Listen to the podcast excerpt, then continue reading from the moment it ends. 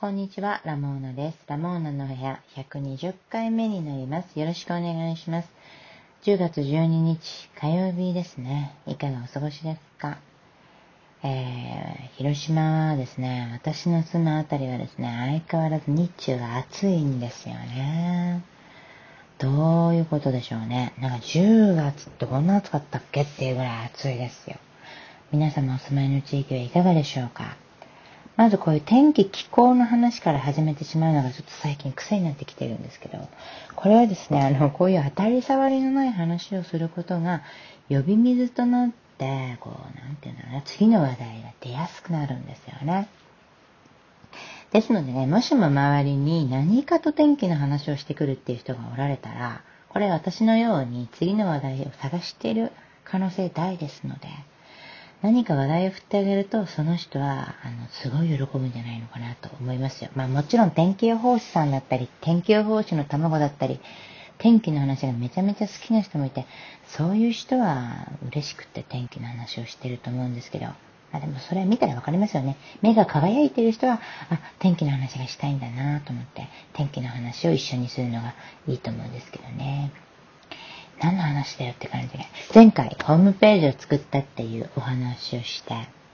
お便りくださいって言ったら本当にいただいたんですよね。本当に嬉しかった。ありがとうございます。ラジオネームアマンさんからいただきました。はじめまして。最近聞き始めたものです。お気に入りの回は乗馬の回です。でも毎回楽しませてもらっています。特に声が素敵なので、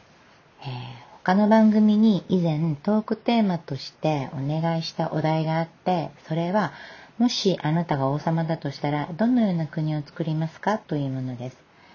え、もしこのテーマが面白いと思われたら、このテーマについてお話ししてみてください。というお便りをいただきました。ありがとうございます。私があの、前回、ファウンデーションというドラマの感想を言った時に、王様とクローンについてお話しして、そこを聞いてアマンさんはこのトークテーマを出してくださったんですよね。王様になったらどんな国作りたいですかっていうふうに。面白いですね。あ、馬の回をね、気に入っていただけたっていうことで嬉しいですね。私もあの回をね、本当に自分でも好きで、別にうまく話せたとかそういうことではないんですけど、もう体験として本当記録に残しといてよかったって心から思っていて、お気に入りって言ってくださっても、すごい合致したっていう喜びに溢れました。馬の会をよくぞ聞いてくださった。そしてそれを面白いって、お気に入りって言ってくださって本当に嬉しかったです。ありがとうございます。で、トークテーマなんですけど、ね、王様だとしたらどのような国を作りたいか、これ私考えてみたんですよね。で、私ね、なんだろうな。基本的にやっぱこう王様を持たない主義なんですよね、私自身が。王様を持たない人間が、王様っていうものを自分の中にない人が作る国ってことですよね。王様持たない主義の人間が王様になった場合のあの国づくりについて話すことになるなと思いましたよ。まあ、基本的にですね、やっぱり私が作るぐらいだから、あの、私、小さい国だと思うんですよね。大きな国になってる印象が全くない。多分小さい国になると思うから、だったらもうなんか、すごい楽しく生きていればいいかなって思うんですよね。で、私が、だからそういう小さい国の王様になって、一番最初にするのは、まあ、やっぱりね、あれですよ、憲法を作りますよね。もうあの、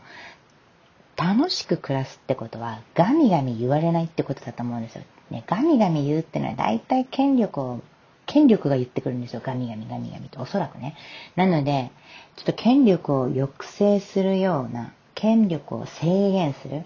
王様の権力を制限する憲法を作ると思います。国中の偉い人たちを集めて、法典を作ります。立派だなと思いました。これだからそうしようと思います。まず、憲法を作ります。それから、あの、世襲制を、あの、採用しません。憲法に世襲制は採用しないって書いてもらうと思います。あとね、任期をね、設けようと思いますよね。王様の任期を設ける。大体ね、長いことやっていいことはないんですよ。ナウシカの漫画の感想を、去年のお盆休みに延々やったことがあるんですよ。7日間かけて、毎日毎日ナウシカの感想を言っていたんですけど、それでね、最後のね、7巻ぐらいの時に気づいたんですよね。あの、トップの座には何年もいるもんじゃないんだなっていうことに。あの、そういう権力を持ったところにずっといると、なんか根腐れを起こすんだなってことに気づいて、それはもちろんね、たまには根腐れを起こさない高潔な人物が王様になることだってあるんだけど、高潔な人物なんてもうほとんど現れないじゃないですか。そんなね、そんな、万に一つ、たった一人の奇跡にかけてる場合じゃないですよ、国づくりってのはね。なのでやっぱり、そういう寝腐れを起こさないためにも、長くても8年みたいな感じでね、王様の任期を設けようと思います。これはちょっと押さえておかないといけないかなと思って。えー、憲法を作る。え憲法を作る、世襲制をなくす、王様の任期を設けるっていう、なんかちょっとあれですね、やめることばっかり考えてるような王様になりそうですね、私は。でもそういう硬い話の他に、でもね、あとね、何したいかなってほんとなくて、もう一人一人が楽しく入れる国がいいと思うわけですよ。まあだからそうすると、こう、ヨガと瞑想をする国とか考えたんですけど、そんなヨガやってやったなんて思う人ってそんないないと思う。瞑想なんかええって思われそうだから、そういうのもね、強制するのもどうかと思うんですけど、まあでもとりあえずこう、国民の皆様が、マインドフルな状態で、満たされた心が健康である国であるように、やっぱこう、運動ってすごい大事だと思うんで、そういうのを当たり前にするような国を作りたいですね。でも強制じゃない。何事もね、強制したらね、やっぱダメですよ。強制しないような感じで、あの、運動と、瞑想？瞑想って他に何があるんだろう？言い方。わかんないけど。まあちょっと自分を見つめる時間、ゆったり時間が流れるような国にしたいですよね。私がのんびり屋なので割とそういうところは。せかせかしてるんだけど、のんびり屋なので、まあのんびり屋の王様がやりたいことは、ゆっくり時が流れる国を作りたいですよね。まあでもいかに私がのんびりって言ってもね、やっぱり周りがね、掘ってくれない時ってあるじゃないですか。自分たちは楽しくやってても、ちょっかい出されることもあるじゃないですか。大体映画とか小説見て分かってきましたよね。自分さえ良ければいいってわけでもなさそうだなってことが、なんか幸せそうにしてると、なんかごしょごしょごしょってなんか外から何かやってきますよね。そういう時のために何かやっぱり力を持っておかないといけないんだろうなってのは、もうだいぶ分かってきましたよ、私も。小説と映画を見て。なので、こう、なんかカードをね、持っておかない、切り札みたいなのを持っておかないといけないんだろうなと思って。でもその切り札が戦力とか武力だとちょっとねって思ったから、やっぱこう経済力ですよね。経済力みたいなのがいるんだろうなと思ったけど、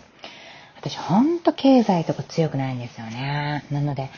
まあ、その辺はこう頭のいい人にね、協力を仰いで、まあ、国中のこの頭のいい人たちにちょっと協力してくれませんかとお願いして、何かこう、外交の切り札になるようなね、経済を、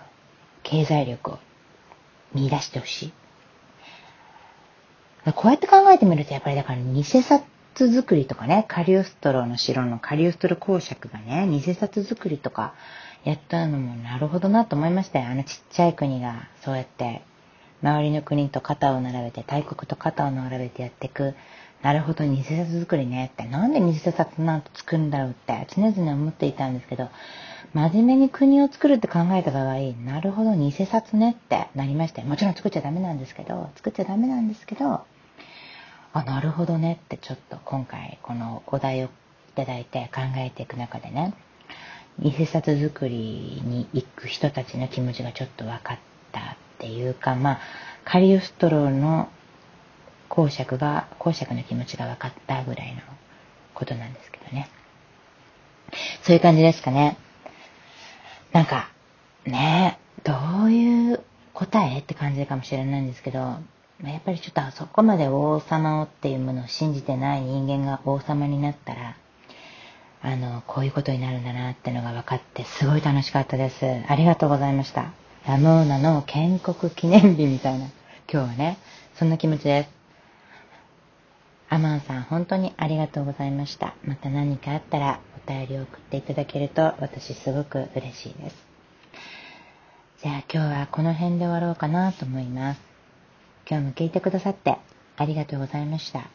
それではまた来ますね。さようなら。